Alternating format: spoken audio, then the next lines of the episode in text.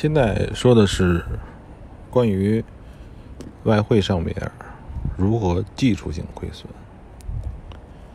很多这个短线的交易手，我也做过短线，画线或者不画线。所谓的画线，就是画出各种的分析线，加上各种指标。嗯，这里边其实有一个问题，就是本来市场上并没有线，这些线是怎么来的呢？这些分析技术、技术的东西是怎么来的呢？最开始有了市场的价格变化，然后呢，有些人把市场的变化呢，通过简单的 K 线，其实 K 线也不算很简单，一个 K 线包括了这，比如说是一小时的 K 线，它其实呢也也是只能只能这个。呃，只有只能提出这个四个点，也就是一小时之内的最高点和最低点，还有这一小时开始的那一时刻的点，还有结束的那一时刻的那个价格。除此之外，这一个小时内的所有的别的变化，跟这个 K 线无关。也就是说呢。如果说，嗯，正好赶巧了，那一个 K 线柱里边的临到最后结束那一秒都在上涨，最后那一秒呢，价格下来了，然后呢，这个怎么算？也就是说，K 线呢，它能表现的价格呢？非常有限，它只是在相对应的 K 柱里边提提出里边提取里边四个点，不管这个 K 柱多大，哪怕是一个天的 K 柱，我仅仅是把这一天的四个点、四个瞬间的价格提出来，这个还是 K 线。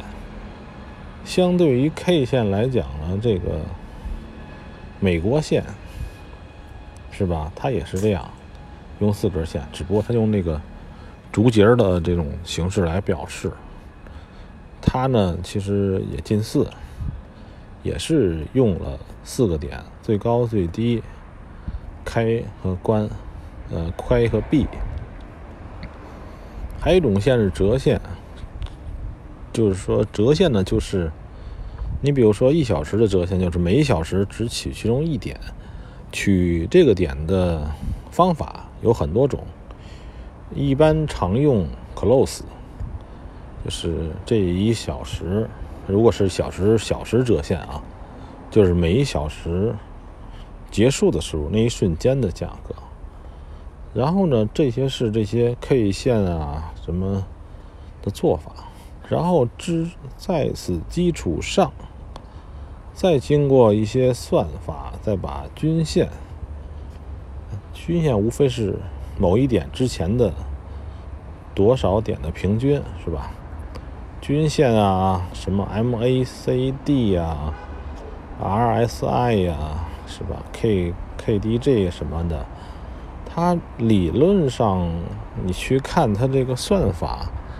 这个算法呢，都是在 K 线、均线啊什么的基础之上，再经过一番计算，所以你现在大家就能理解这些技术性的东西，它实际上它远离本身的市场，对于本身的市场来，只是价格的变化。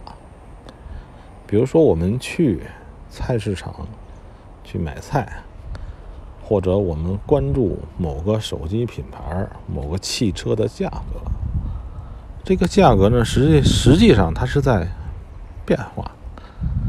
只是在变化。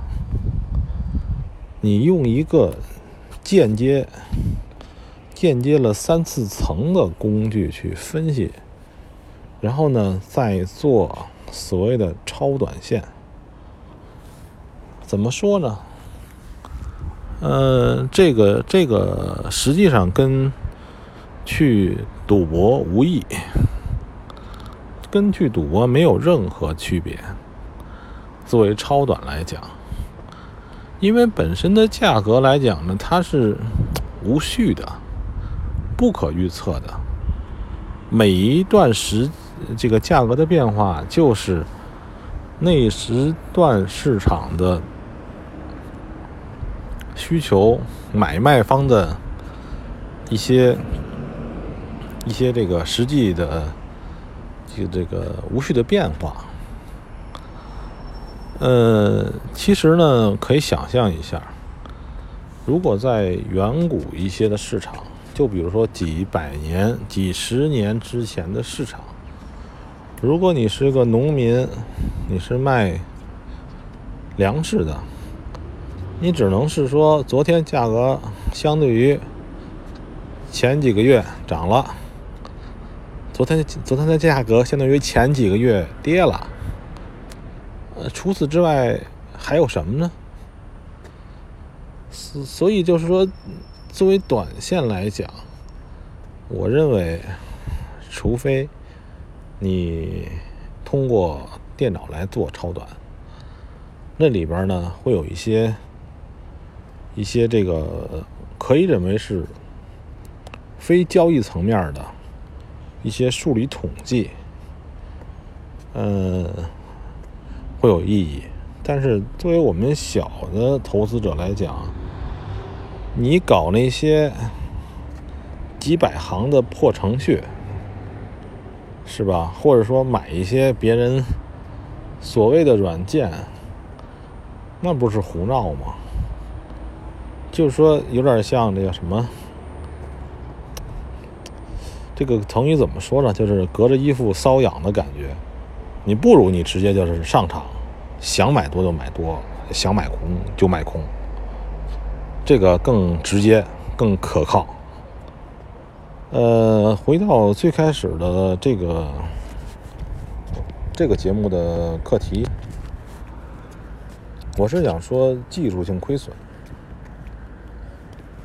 这个，因为技术呢，给你带来了一种莫名的确定性，似乎呢完成了这一套仪式，你就获得了多或者空的一个依据。这个是我认为这个是引起很多这个技术型亏损人的核心原因。就是说，你通过前面你做的一些技术，就像那种跳大神似的。呃，我这个现在我并不是说跳大神不对啊，不好啊。呃，本身那个我还是对萨满还是比较这个赞同的，但是我不懂。我只是说这个很多人他们实际上。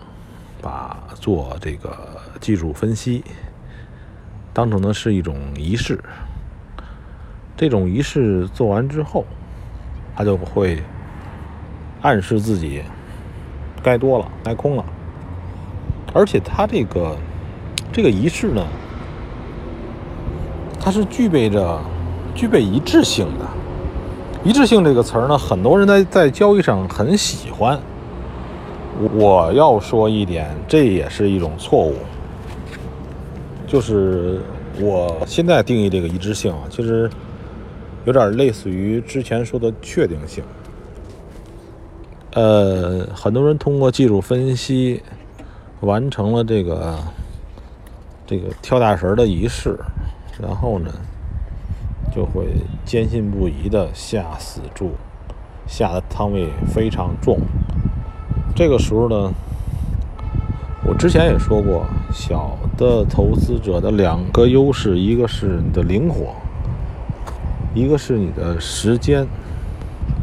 首先，超短的时候时间你没有了，你比不过那些大的投资者。你在小时间区域里玩所谓的技术啊、信息啊、消息啊。第二呢，灵活性。既然你用这种预测呢，用这种技术分析呢，你有了一定的确定性，你的灵活就谈何而来？所以呢，就是我要说的，就是作为技术的交易者来讲，他们容易亏损，或者说是说他们这个呃，由于把作为小资金、小投资者的两个武器——时间和灵活性都丧失了，自己搞一套仪式出来，这就是他们亏损的核心原因。